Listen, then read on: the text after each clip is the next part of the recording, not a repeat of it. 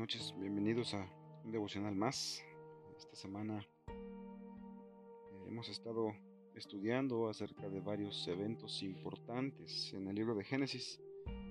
Vimos la creación, la caída, el llamamiento de Abraham y la confirmación de Isaac. Y esta noche o esta tarde vamos a estudiar un poco acerca de, de Jacob y Esaú ¿Y por qué Jacob y no Esaú? Bueno, para empezar la historia de Jacob y Esaú la podemos encontrar en el libro de Génesis, en el capítulo 25, desde el versículo 19, y se extiende por más de 10 capítulos.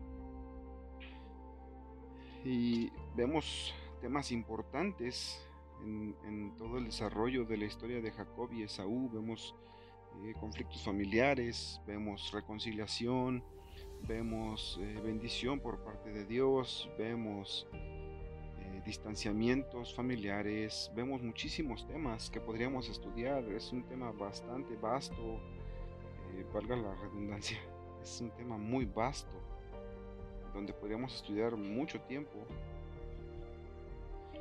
Y, quisiera que nos centráramos en, un punto muy importante que podemos notar en esta historia de Jacob y Esaú. En el Antiguo Testamento es de suma importancia la primogenitura, ya que en repetidas ocasiones vemos cómo el, hijo primogénito recibe una serie de beneficios que le dan una posición y bendición por encima de sus hermanos. Y, entre esas bendiciones y posiciones importantes podemos encontrar al menos el sacerdocio de la familia, es decir, el pastoreo, de, la familia, también el gobierno de la misma, eh, una doble herencia, entre otros. Y si estudiamos un poco más a fondo, podemos encontrar que estos beneficios eh, eh, también tenían cierta condición, vaya.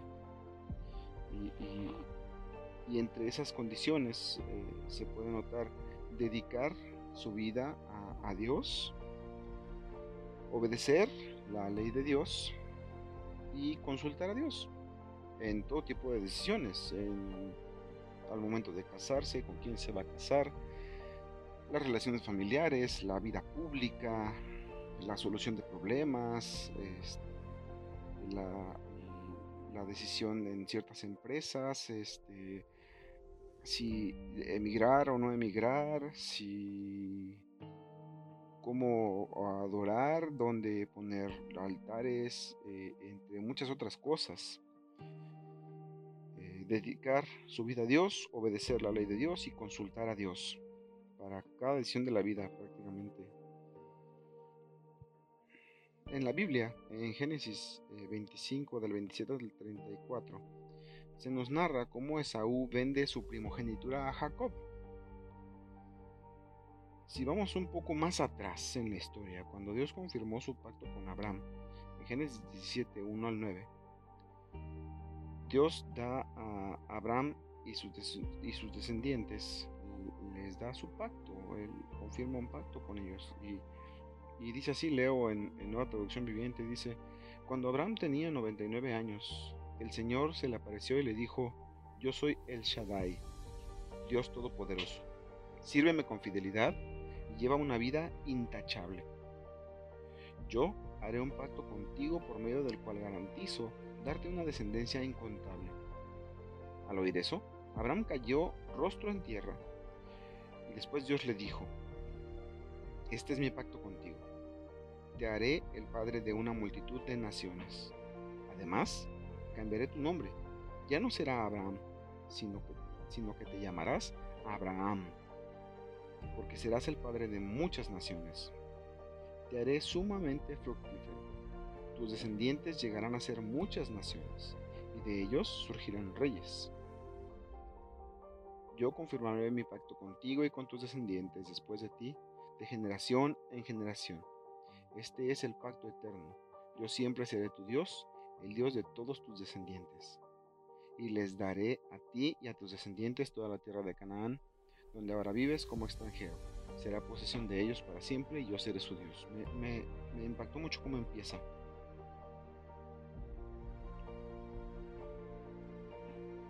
Y dice, yo soy el Dios Todopoderoso, yo soy el Shaddai.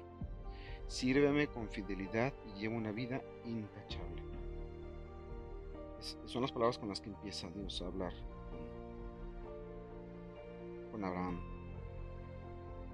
Como podemos ver, no, no solo era responsabilidad de Abraham el guardar el pacto, es decir, dedicar su vida a Dios y servirle y obedecerlo, sino también de Isaac, Esaú, eh, eh, Jacob y todos los descendientes de Abraham con, una mayor responsabilidad para con los primogénitos. El primogénito de cada generación, que era quien se dedicaría a pastorear y gobernar a, a sus generaciones. Solamente Esaú podía ser el primogénito de Isaac, pero ya en Génesis 25-23 Dios había declarado que Jacob sería el primogénito, aun a pesar de haber nacido después de Esaú. En Génesis 25-23 dice, y el Señor le dijo, los hijos que llevas en tu vientre llegarán a ser dos naciones. Desde el principio las dos naciones serán rivales. Una nación será más fuerte que la otra. Tu hijo mayor servirá a tu hijo menor. El hijo menor debía servir al hijo mayor.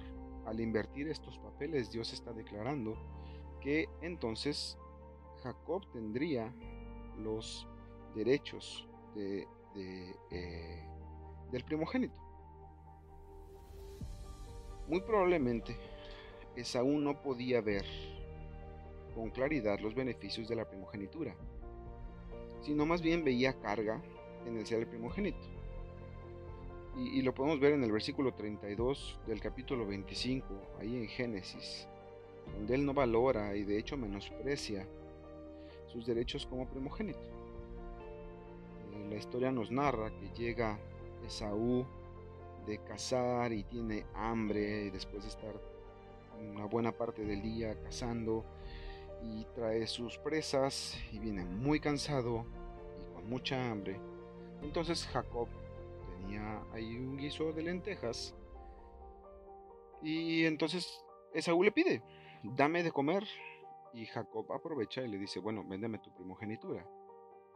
A lo que contesta Esaú. Dice, mira, me estoy muriendo de hambre, dijo Esaú. ¿De qué me sirven ahora los derechos de hijo mayor?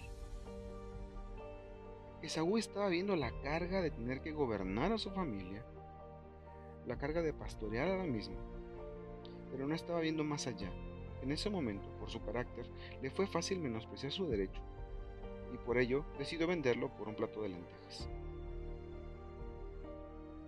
es difícil para mí el entender por qué alguien cedería su derecho.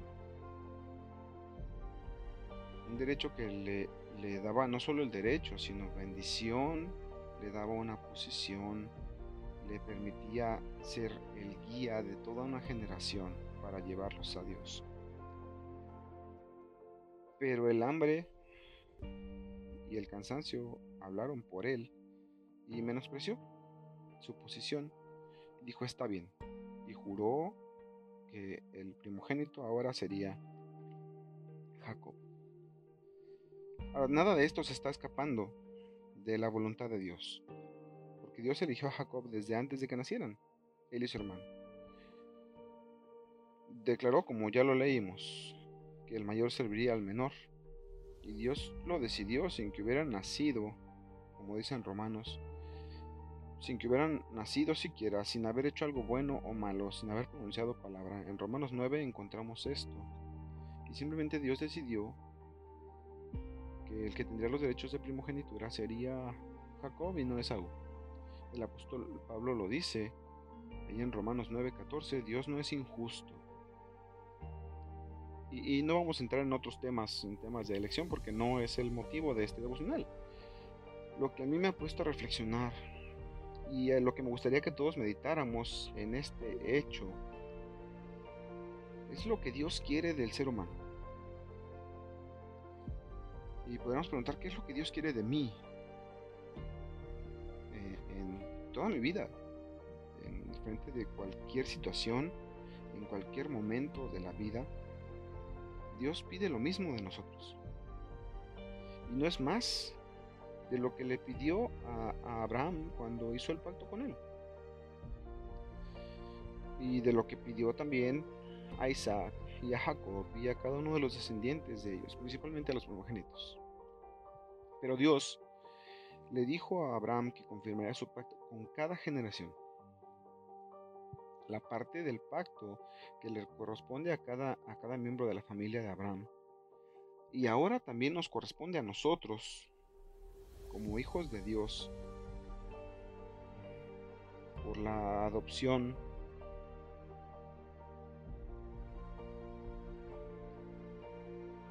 ahora siendo hijos de Dios, por esta fe tenemos en Jesucristo, quien se entregó y murió en nuestro lugar para darnos vida eterna. Nos pide lo mismo, nuestro deber, y voy mucho más allá. No verlo como un deber, sino como un anhelo. Nuestro anhelo debería ser, y ahora no por confirmar un pacto, sino meramente por gratitud hacia Él, porque nos ha alcanzado con ese pacto unilateral en el que Él entregó a su único Hijo para morir en la cruz y darnos vida eterna a todos los que creemos en Él. Y en su sacrificio perfecto, por el cual ahora somos hijos de, Dios y por el cual somos redimidos y nuestro pecado ha sido perdonado. Nuestro anhelo, nuestro deseo como hijos de Dios es dedicar nuestra vida a Él en todos los aspectos. Y no estoy diciendo de dejar nuestros trabajos e irnos a servir de tiempo completo, ya sea de misionero o no, no, no, estoy hablando de mi vida entera, cada acción, cada trabajo que hago, cada palabra que digo, cada vecino con el que hablo, cada compañero de trabajo o de escuela, cada cosa que yo haga debe ser en pro del reino de Dios. Debo dedicar mi vida entera al servicio de Dios. Ese debe ser mi anhelo. Dar nuestra obediencia a Dios como debe ser. Algo que hablo muy comúnmente con mis hijas es cómo es la obediencia. La obediencia tiene tres características. La obediencia debe ser entera, es decir, hacer completo lo que se nos pide debe ser inmediata, porque si no es inmediata deja de ser obediencia, y debe existir una buena actitud. Una maestra en el instituto hablaba de, de que ella le decía a sus hijas, les daba una orden y les decía, y te diviertas. Y se me quedó muy grabado eso. La obediencia debe ser completa, inmediata y con una buena actitud. Entonces, nuestro anhelo, nuestro deseo como hijos de Dios es dedicar nuestra vida a Él, todos los aspectos, todos nuestros actos, todos nuestros días y todo el día. Dar nuestra obediencia a Él, entera, inmediata y con buena actitud. Y consultarlo a Él en cada decisión que vamos a tomar. Es claro que Dios quiere bendecir nuestra vida en todos los aspectos y, quiero que nos preguntemos y seamos lo más honestos posibles. ¿Qué tanto somos como Esaú?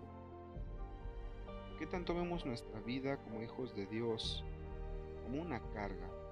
Debo portarme bien, debo ser obediente, debo de alejarme del pecado, debo de huir de la tentación, debo, debo, debo, ¿O qué tanto somos como Jacob? Jacob anhelaba tener esos derechos como primogénito. Jacob anhelaba no solo los derechos, sino la bendición también. Y ahora tenemos el derecho y la bendición por parte de Dios. ¿En verdad estamos valorando nuestra condición como hijos de Dios? ¿O lo vemos como una carga? Debería ser un gozo poder brindar nuestra vida en servicio y gratitud para el reino de Dios. Deberíamos de gozarnos en poder obedecerle. Deberíamos de gozarnos en orar al Señor todos los días. Deberíamos de gozarnos en leer su palabra y buscar su voluntad. Y, quiero animarles, hermanos y amigos, a poder buscar a Dios. Si tú no, no eres hijo de Dios aún, búscalo. Si tú no has descubierto y no tienes una relación personal con Dios, habla con Él y dile, tú eres pecador y no puedes hacer nada para salvarte. Solo el sacrificio de Jesucristo en la cruz, que murió para, para poder salvarte, es lo único que puede salvarte. El creer en ese evento en el que Él, en el que Jesucristo murió tomando tu lugar y resucitó para darte la vida eterna. Y los que ya somos hijos de Dios, debería ser un, gozo poder entregar nuestra vida y obediencia y gratitud a ese Padre Celestial perfecto que no falla, que nos ama tanto, al grado de haber mandado a su único Hijo a morir para rescatarnos a nosotros. Vivamos con gozo, con un gozo inigualable, porque Él nos da un lugar en su familia. Él nos da la posibilidad de hablar con Él, de ser escuchados, de vivir una vida en santidad para agradecer todo lo que Él hizo, hace y va a seguir haciendo en el futuro, en beneficio nuestro. Porque nada de esto, nada de todo esto le beneficia a Él, nos beneficia a final de cuentas a nosotros. Vamos a orar, hermanos. Dios bueno, queremos agradecerte por hacernos parte de, tu familia. Porque tú mandaste a tu único Hijo a morir en la cruz para rescatarnos, para darnos vida eterna y poder estar esta tarde noche en tu presencia,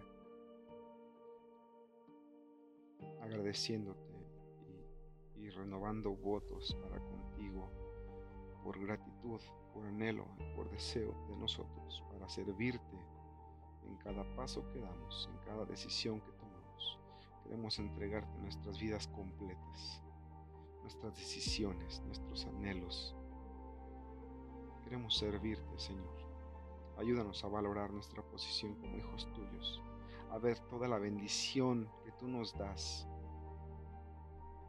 no nos permita ser como Esaú, menospreciando nuestra posición o viendo lo difícil o cargado que podemos estar para obedecer o para seguir.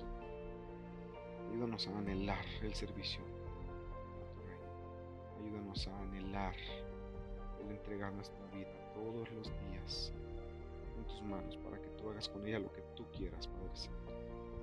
Gracias tú no tenías ninguna necesidad. Y aún así nos rescataste siendo nadie, siendo nada. Nos llamas tus hijos y no merecemos eso. Gracias. Bendice a tu iglesia. Guíanos hacia ti cada día. Te agradecemos por todo lo que has hecho, haces y harás. Y bendecimos tu nombre. En el nombre de Cristo Jesús. Amén.